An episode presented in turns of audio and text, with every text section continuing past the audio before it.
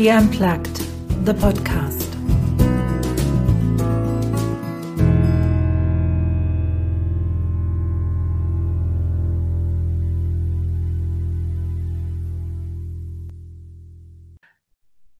Let me just say hi to everybody uh, and welcome all the listeners and viewers to the uh, newest um, episode of the podcast She Unplugged. And today I have again, I mean, I'm just fortunate. I've met all these amazing women in sort of like my career, and now I can tap into their wisdom. And today I've got um, Laura with me, and we kind of thought about talking about three topics, and then we see where things go. And the topics will be purposeful leadership, uh, leading through times of crisis and inclusive leadership. These are the sort of the topics we're going to be diving in today. And let me just say hi, Laura. How are you doing today? Good morning or good evening, wherever you are in the world. It's lovely to be with you, Anya, and thanks for inviting me here. I'm excited about our conversation. Good. Very welcome. Let me just ask you at the beginning to introduce yourselves to the listeners and the viewers where do you come from? What's your main um, business at the moment? Right now, I'm ex- executive coaching and team facilitation. So, primarily working with high level leaders in corporations, primarily in the tech, science, machine learning world of Silicon Valley, has been mostly where I've been operating the last several years. Uh, but over time, I've worked with clients from all over, every kind of any every kind of domain from energy to technology to banking and finance. How did you get into coaching?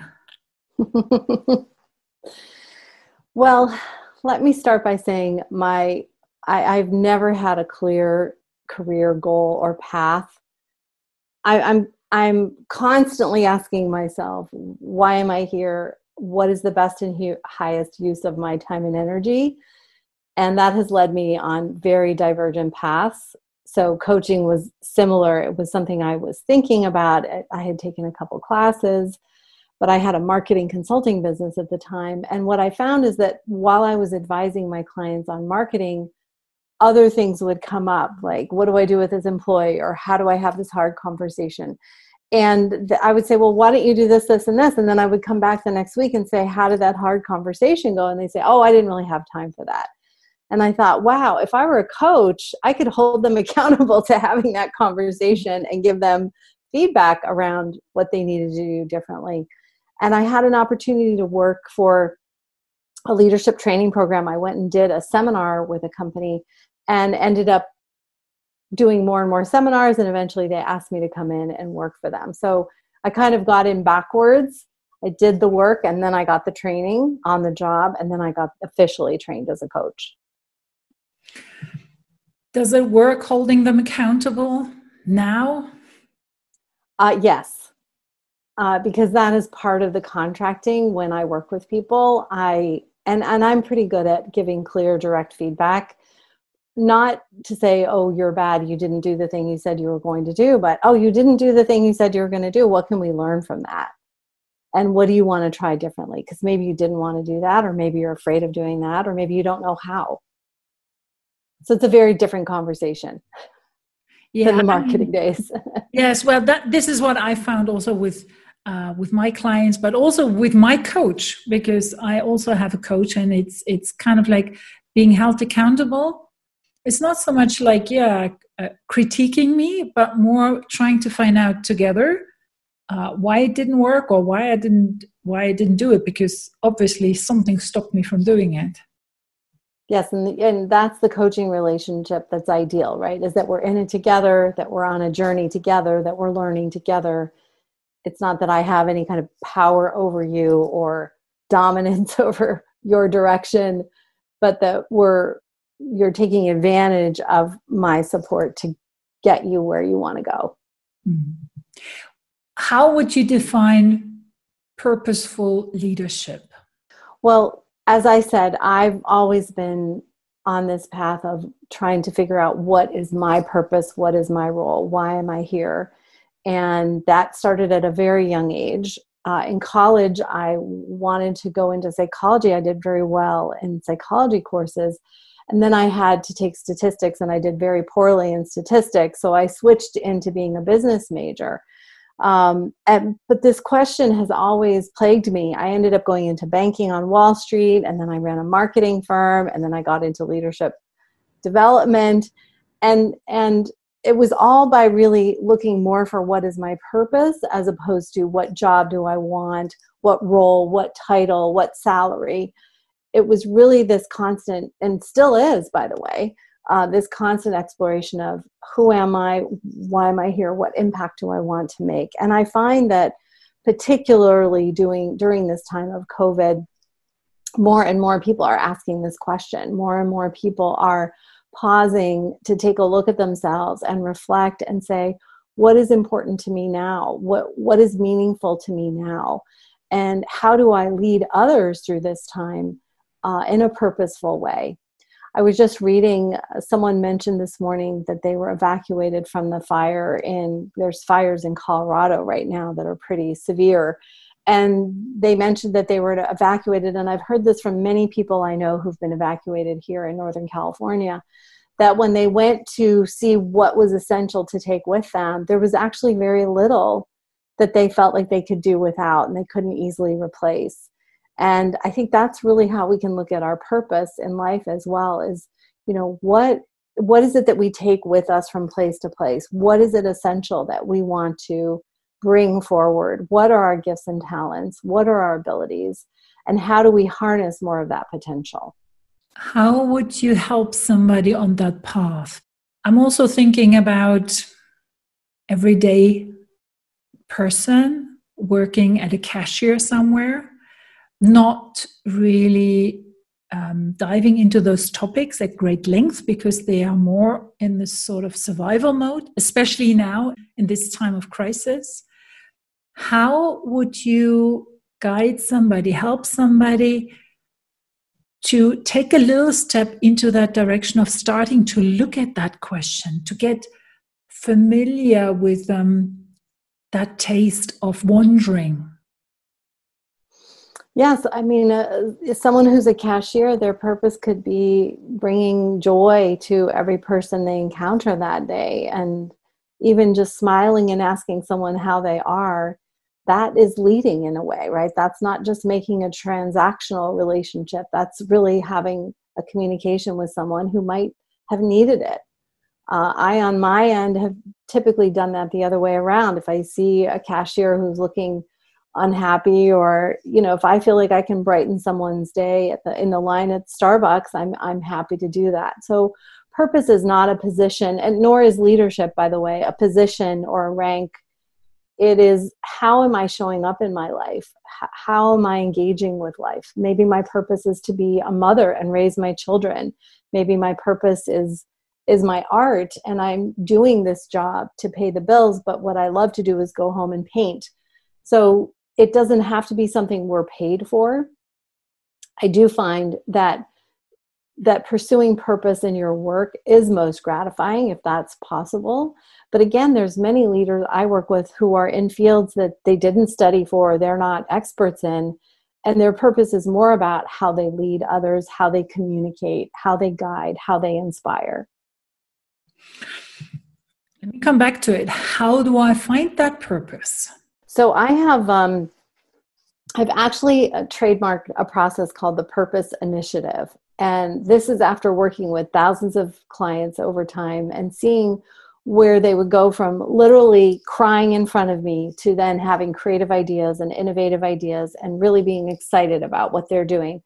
And it's this three step process. One is what I call making the unconscious conscious. So trying to understand what gets in my way to begin with because often we're waiting for permission we're waiting for someone else to tell us what to do we're waiting from for some divine inspiration to fall down from the sky when really we can have these everyday occurrences that we just need to start paying attention to. So on the one hand is making the unconscious conscious and discovering are there patterns are there beliefs are there stories that i'm telling myself that are obstacles to even figuring this out and the second part is disruptive experiments so this is doing things you wouldn't normally do or taking small risks towards the direction of your goals so what i have people do is i have them track what brings you energy and what steals your energy and the more they start to recognize throughout the day oh Smiling at the person at the cashier gave me energy. Stocking the shelves was draining.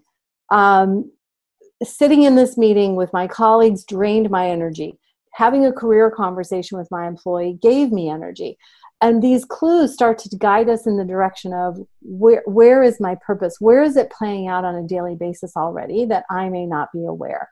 So when I look at purpose, I'm connecting that to what gives me energy what what puts me in a flow state and then that third piece is where is their flow where is their synchronicity where where do ideas just kind of fall from the sky where am i connected to what i call the genius field where where i'm in flow with the universe so by getting out of my own way starting to move in the direction of what gives me energy that kind of multiplies over time and suddenly someone will look back 6 months later and say wow i'm doing more of what i love even in the same job that they have.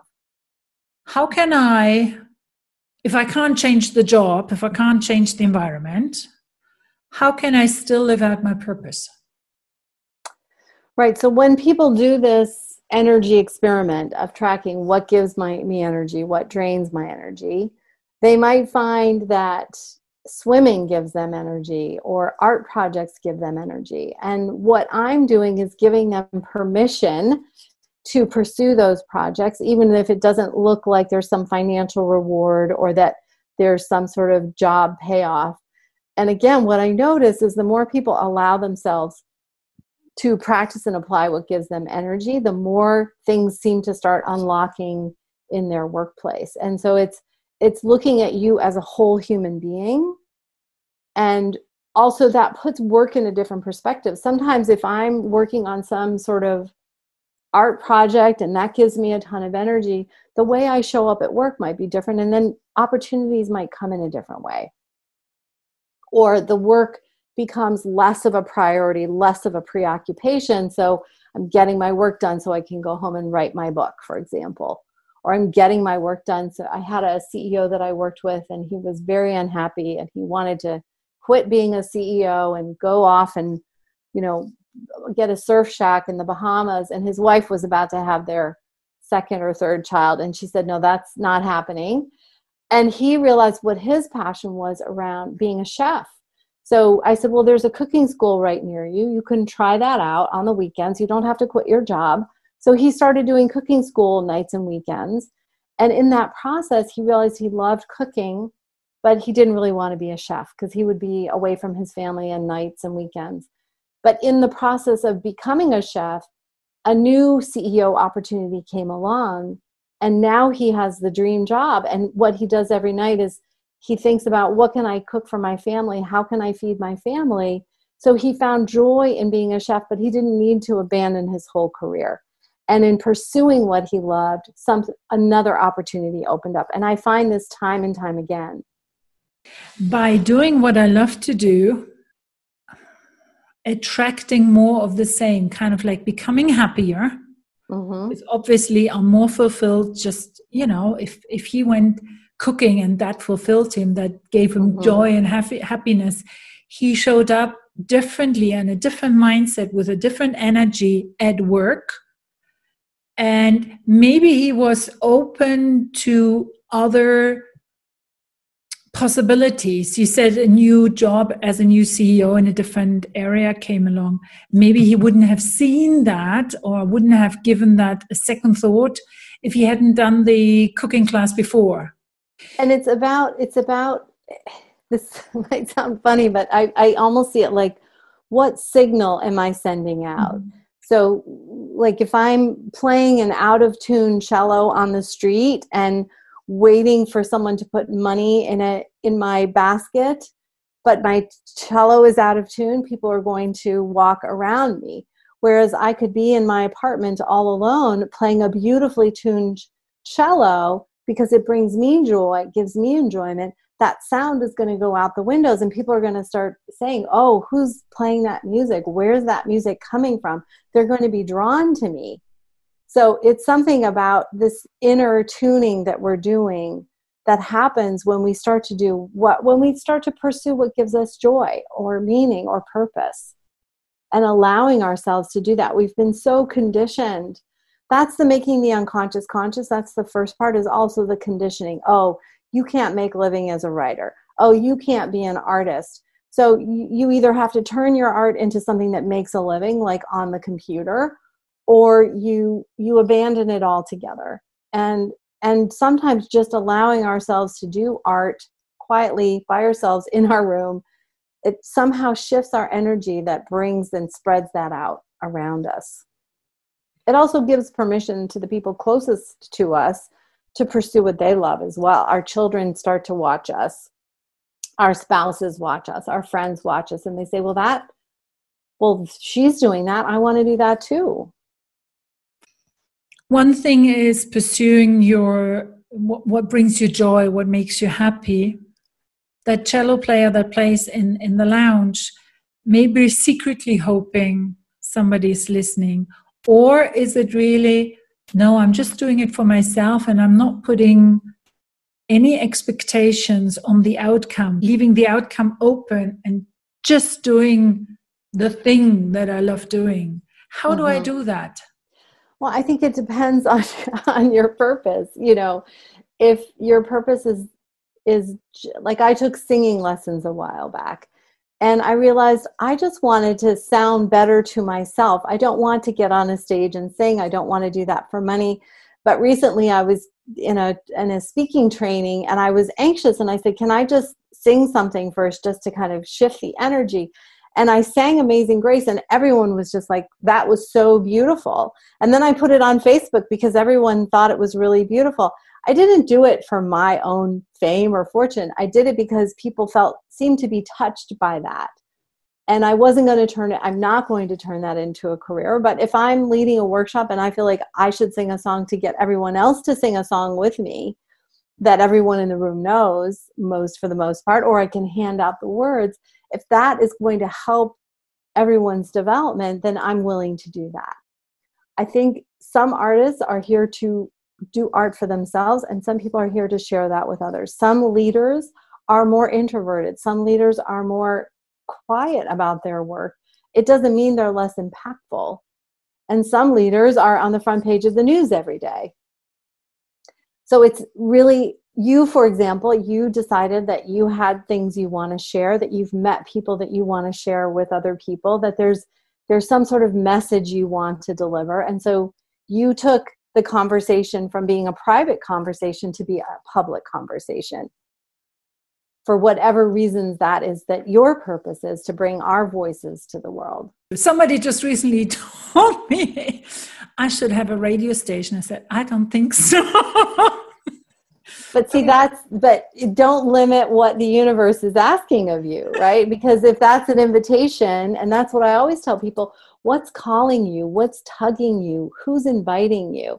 Everything i've done i i used to think that i was like manifesting my own reality and i realized every single opportunity that i have had has been an invitation from someone else. You and i met years ago many years ago at a conference in europe that someone else invited me to that i had never heard of and here you remember me all those many years later to invite me to have this conversation. So if you start paying attention to the invitations, who's inviting me? What's inviting me? What's tugging at me? What's unfulfilled inside me? That also is a great guide forward to go through this pathway. Mm-hmm. And every every invitation I've had, similar to what you're saying, like, oh no, no, no. I've learned when I'm most adamantly saying, oh no, I'm not going to do that. It's like, watch out. I'm probably going to end up doing that. I used to say, there's no way I'm driving to Silicon Valley from where I live. The traffic is horrendous. It's horrible. Well, for the last four years, I've driven down there every week, several times a week. Not during COVID, of course. So, who knows what the world is asking of you? Pay attention to those invitations if we kind of tap into that, what gives me joy? Um, where's my calling? Um, or what are people telling me? I think that's another thing. What are people telling me i'm very good at? Um, or somebody suggested the other day you know remember what you loved doing as a kid you know what what what was it that um, like you said you know when time flies and you're in that cloud in that flow state what was it you like doing as a kid? And how much and it was actually one of the last podcasts and how much of that are you having in your current life? How much you know what sort of percentage? And then see if you can shift it.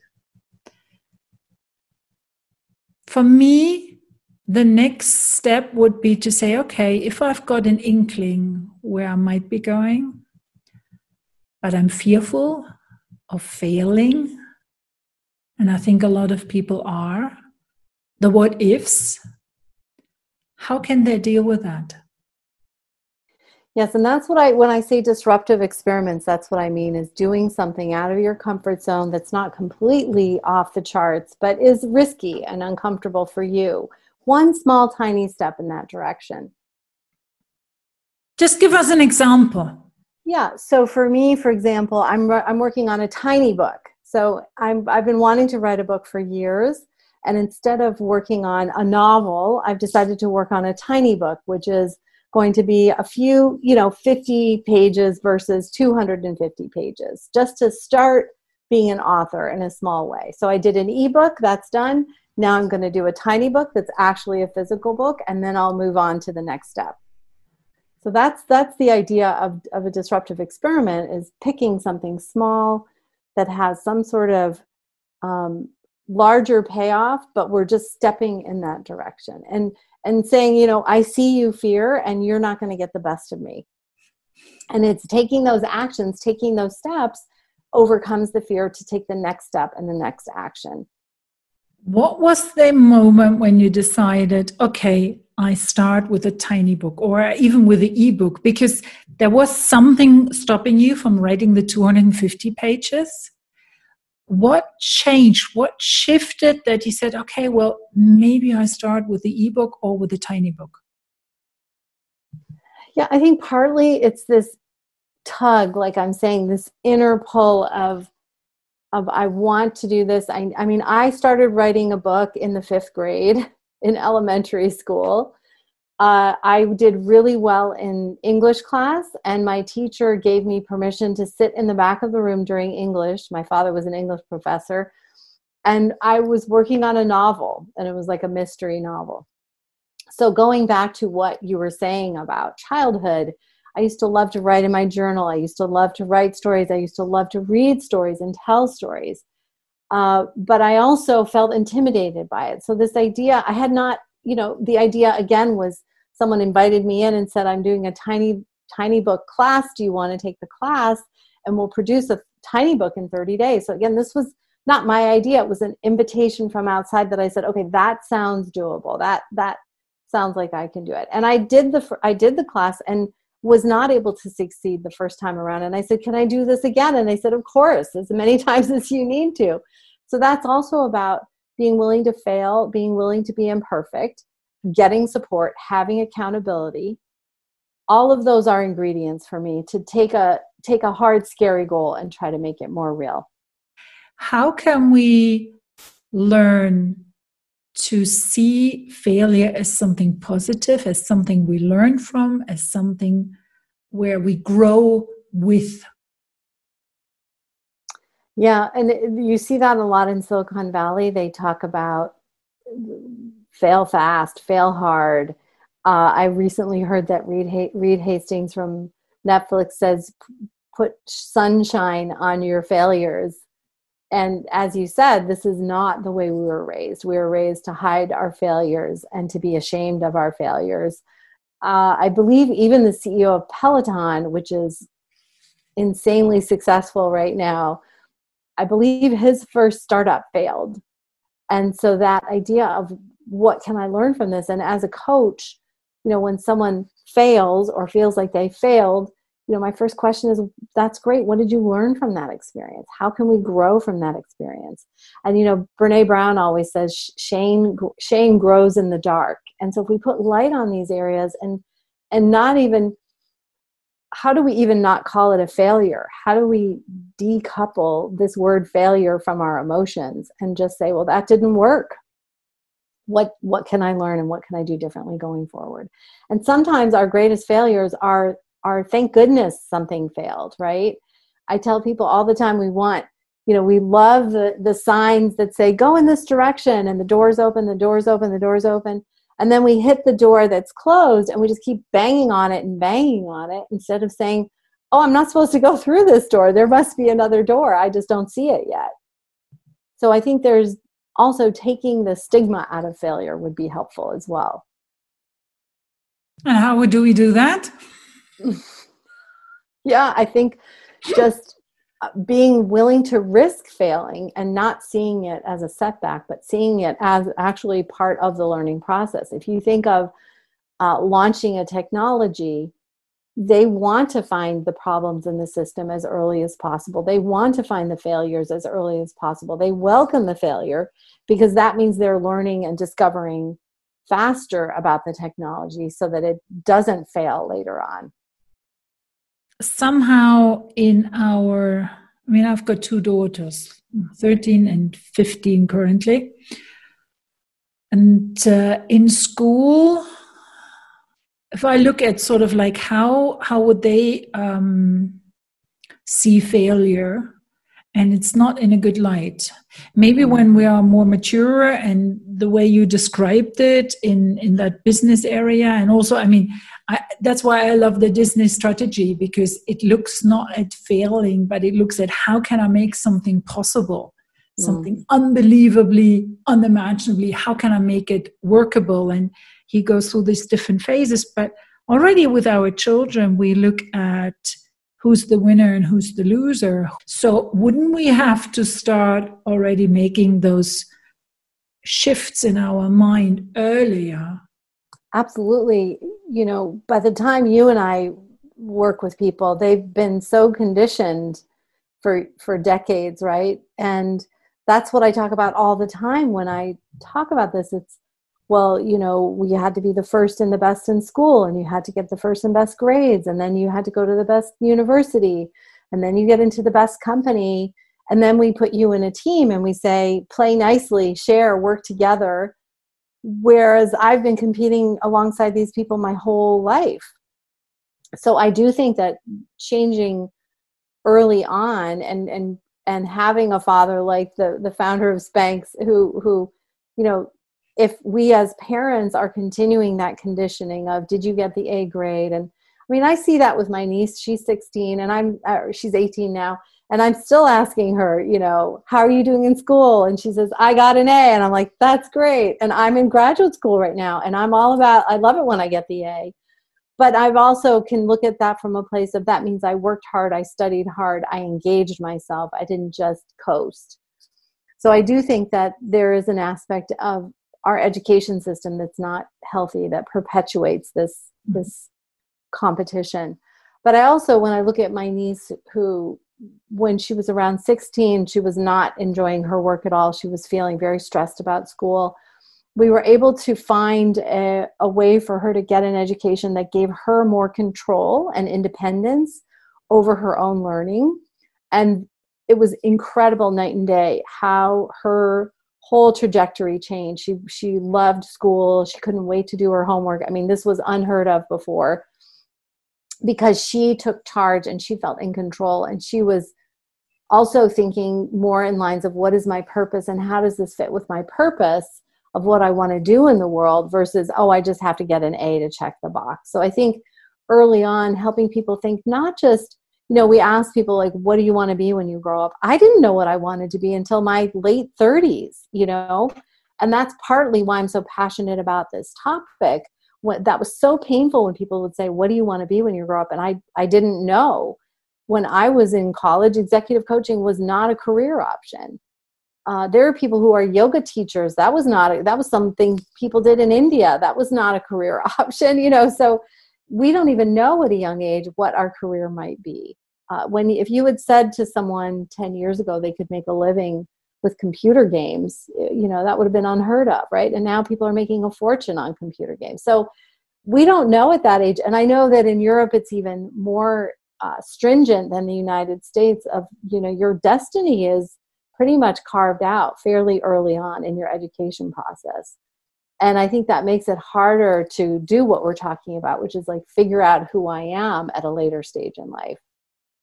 So it is working against those systems in some way to, to truly find ourselves.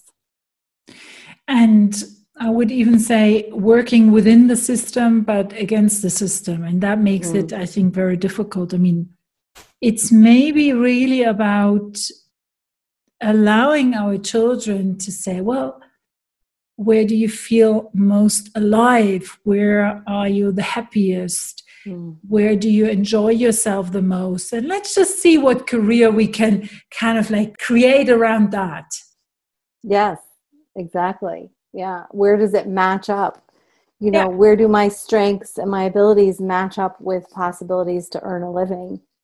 The founder of Spanx is one of those those books, you know, it's filled with with struggle but at the end she succeeded so i'm wondering if you could share a couple of stories of clients that you had uh, in your coaching practice where they they came to you and you helped them on that road to finding their purpose and maybe the change of career? Yeah i have someone now who uh, is in the human resources field and it's actually thanks to one of her children having some uh, health issues that she started studying diet and nutrition to be able to support his health. And so then she decided to go study diet and nutrition for herself, and she's becoming certified as a health coach.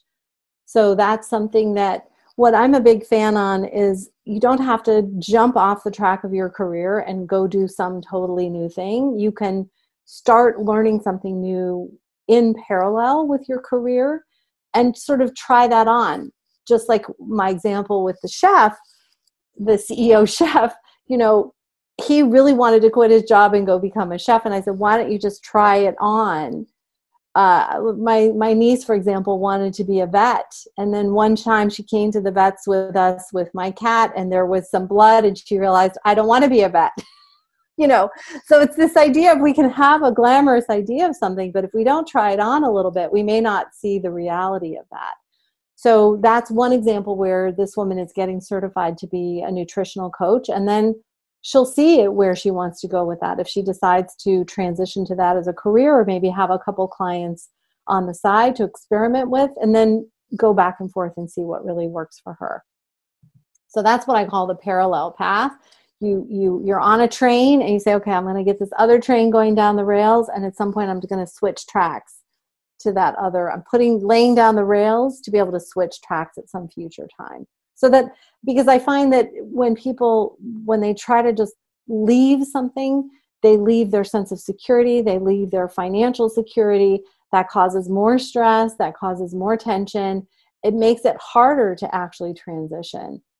Um, whereas trying things out gives gives like a smoother changeover if when possible well, it's a little bit like when you when you talked about. I had the image of of going into a shoe shop and trying on some walking boots.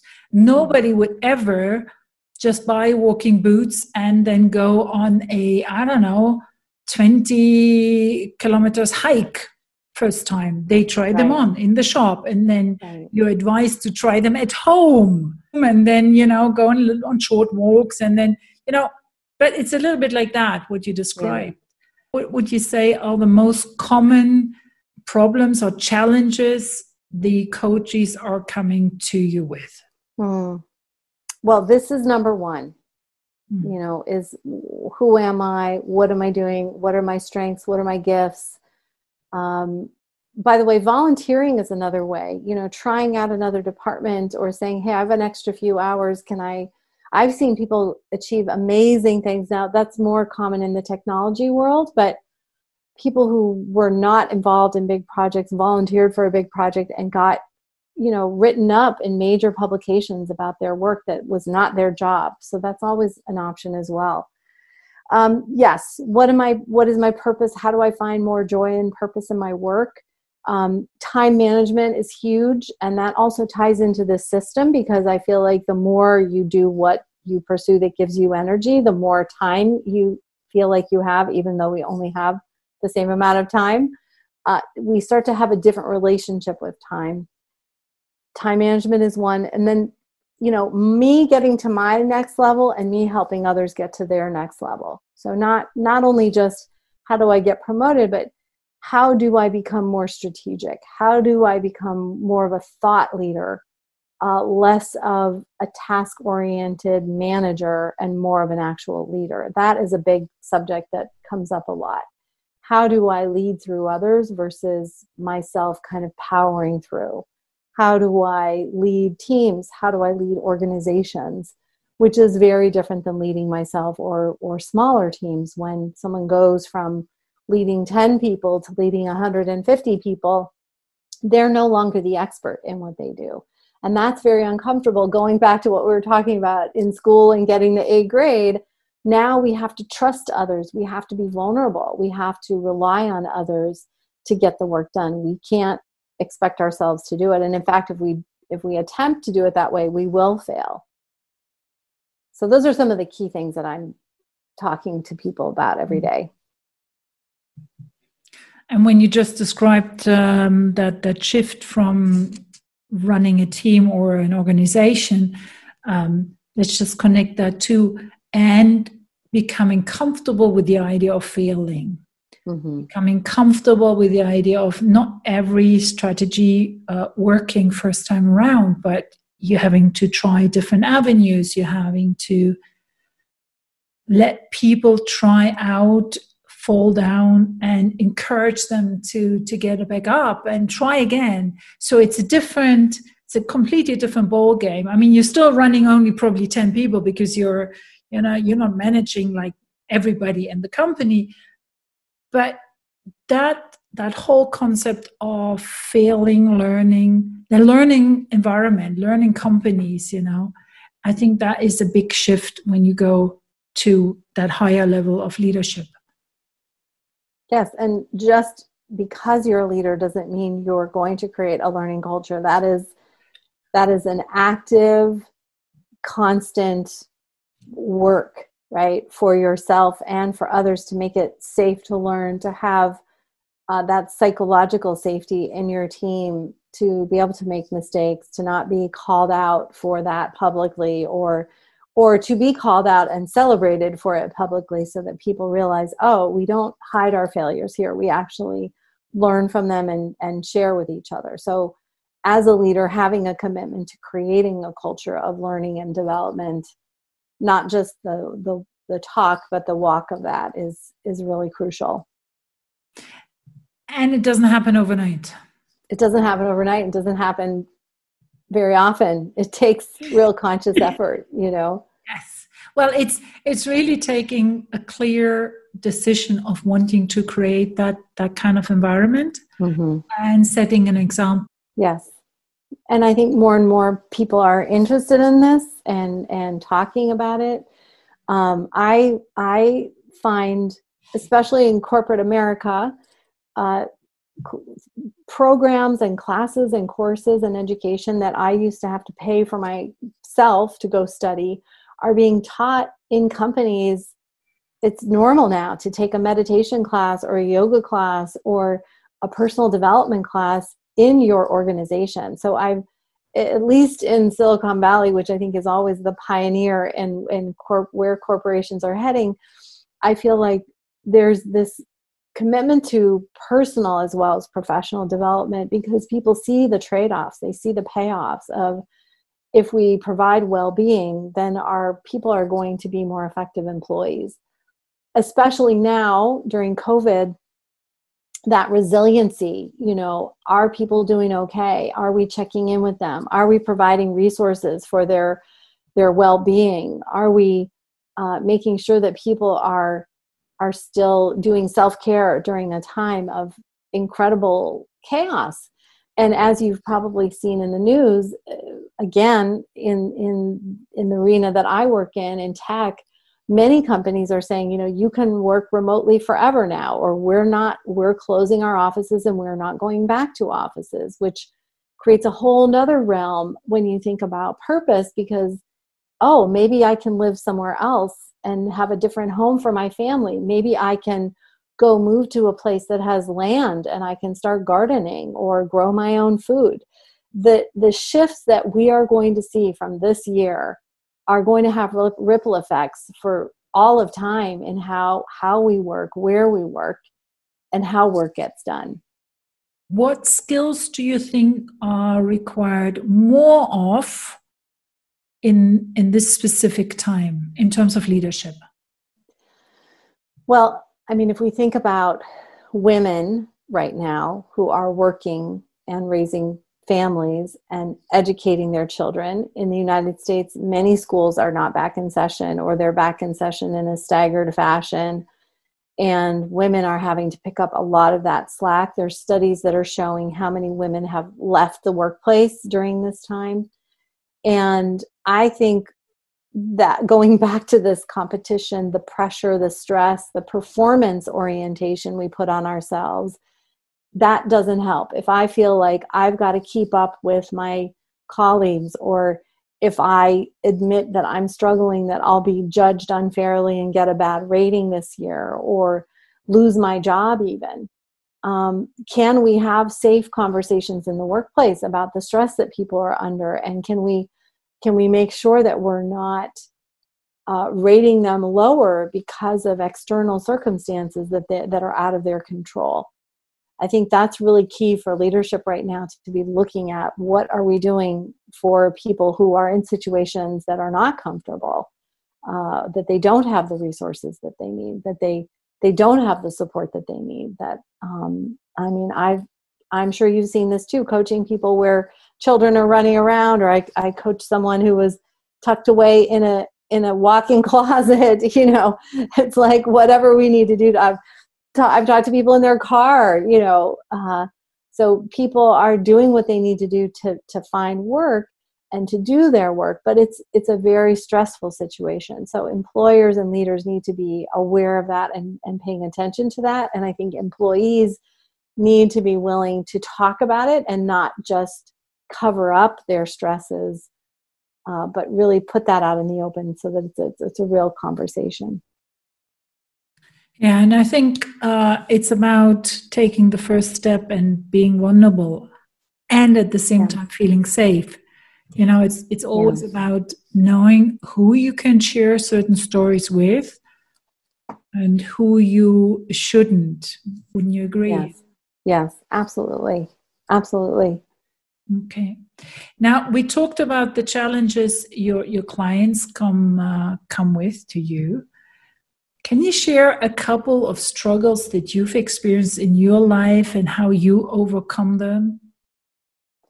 Well, in terms of this, you know, who am I? What am I doing? I I worked in the banking world and again, I accidentally landed on Wall Street. I mean, it's just incredible when I look back at my career how I ended up where I ended up. And I say accidentally. Now, if I were coaching myself, I would say that's ridiculous because I probably sent out a thousand resumes. But I ended up on Wall Street by doing a temp job and selling a home banking online service in the 1980s when no one had a computer at home. But I happened to have a bunch of IT guys working in my building and they all bought what I was selling. So, you know, I, I I feel like I do all this hard work to make something happen, and then it happens, and it almost feels like it's out of the blue. But I have to remind myself, yes, but I did all this hard work over here. I didn't get the result over here. I thought I was going to get into an advertising job. I ended up in a banking job, but it was exactly what I needed. So, those struggles that I go through, I was studying for the Series 7 to become a broker on Wall Street, and the market crashed in, in the 80s so that job completely went out the window. But again, like that door closed, and I realized, oh, I'm not supposed to go through that door. I'm supposed to go through another door.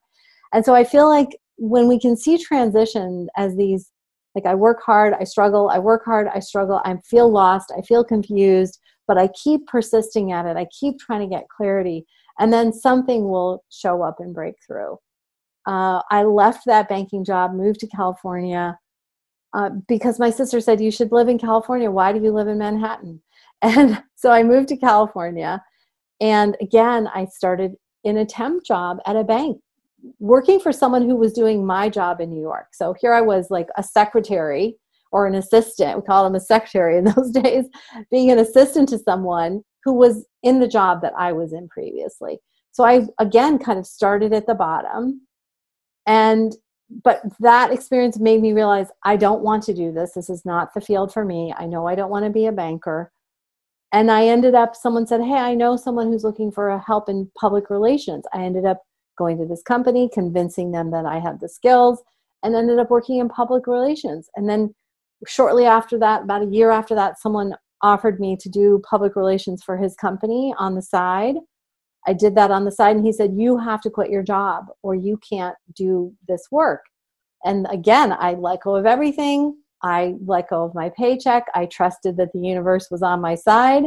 And sure enough, I had like five clients after that and did very well.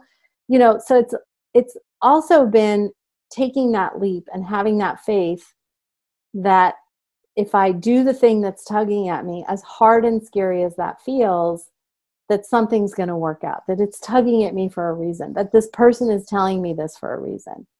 And to pay attention to that and listen to that. Because it's it's the places where I've stayed safe that I actually have more regrets than the places I've taken a courageous leap. Now that's just me. I I don't have children to feed. Uh, so I can take leaps. I can I can go to a cheaper place to live. I can start at the bottom again because I've got the ability to do that. And I'm willing to do what it takes to get there. So if I have to do a temp job to get to the next thing, I'll do a temp job. I and that's part of letting go of oh, the next rung has to be the higher, the higher, the higher. My career is more like this. but it, you know, I'm I'm moving in a direction. It's just been a jagged direction. When you talk about it, it sounds casually easy, kind of like it just happened to all work out. Did you feel the same being inside of that process? Did you, being inside of the transitions, did you feel that that faith? Did you take consciously that leap of faith, or did it just afterwards look like, oh yeah, okay, now I can see how things evolved? Looking back, it sounds effortless. In the moment, it's torture. In the moment, I'm I'm I'm a very indecisive person. I have a hard time making decisions. I torture myself day and night with what should I do? What should I do? What should I do? Um, and and I have a lot of fear. Uh, I have a lot of anxiety. I wake up very early in the morning, like three or four in the morning, because I my my brain just won't stop. And sometimes I'll just get up and start working because it it it it was like why lay there and let my brain torture me. So that's why I meditate. That's why I do the work on myself of of recognizing that there's fear and unhealthy thoughts and and work with what can I do to have more healthy thoughts? What what can I do to take myself in the direction I want to go? And I can say that now because I've gone through this many times over and over, but um, there's always there's always transitions, right? There's always endings and beginnings. And one of my mentors used to call this honorable closure and to recognize, you know, I think we want things to last forever, but they don't. And then we want to cling to those things. And we cling to jobs that we shouldn't be in anymore. We cling to people we shouldn't be with anymore. We cling to places that we shouldn't live anymore because we want that security. And yet, sometimes things come to an end and we need to know when it's time to let go. And that's really hard. and that's exactly the second question that sort of popped in. So, honorable closure. How do you distinguish between it's time to let go of something of a dream of a job of a spouse of a place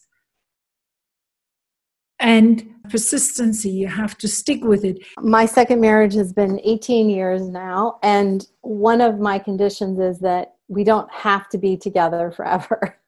so, one of my conditions is if this isn't working, then we need to talk about it and see what our options are. And there have been many, many times that I thought, oh, it's done, we're done. And yet I thought, well, is there one more thing that I can do differently? Or is there one more conversation to have? And it's always led to a place of evolution and growth. And I think that's really the question for me mm-hmm. personally is I am more interested in my soul's evolution and growth than anything else, frankly. And that is why I've put myself in situations that may not have been the best financial situation, but I knew I was going to grow and learn. And that's sort of my trade off is am I still growing? Am I still learning in my relationship? Are we growing? Are we learning? Are we evolving together? Or are we some, somehow just hunkering down and trying to stay safe and not have change occur?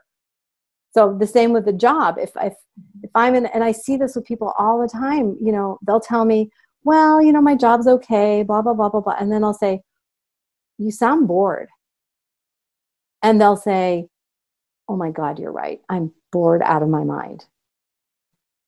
And I'm like, "But it's safe." They're like, "Yeah, it's safe. I got the paycheck. I got the title." I've, you know, I studied my whole life to be a lawyer. I'm the top partner in this firm and I I can't stand my job. And it's like, well, why are you torturing yourself like this? How do we how do we help you either have the same title and the same role but do different things in it, which is what gives you energy, what drains your energy, or how do you transfer those skills to something else? So an ending doesn't have to be I'm quitting my job, I'll never be a lawyer again, I'm going to go on the street. it could be how do I transfer this into something that does give me joy, that is interesting to me? So closings can all, you know, endings can be beginnings at the same time. I think the central point for me was when you said, you know, am I still learning? Am I still growing? Mm-hmm. To know as long as I keep learning, as long as there is something else to try, that I haven't tried before, even if it's uncomfortable. But as long as there's something else I could try, I'm still on the track of of pursuing that idea, that dream, that vision. And only when I come to the point of like, well, there's nothing else I can do, at least I can't think of anything, or I'm even bored, then that's the moment to uh, to turn the page. Right. So that that's that's very helpful. That's really good. Um, with all the with all the changes in your career. And you said it went like that but over the years kind of like going up. What are the main lessons you would take out of that? Don't let fear stop you.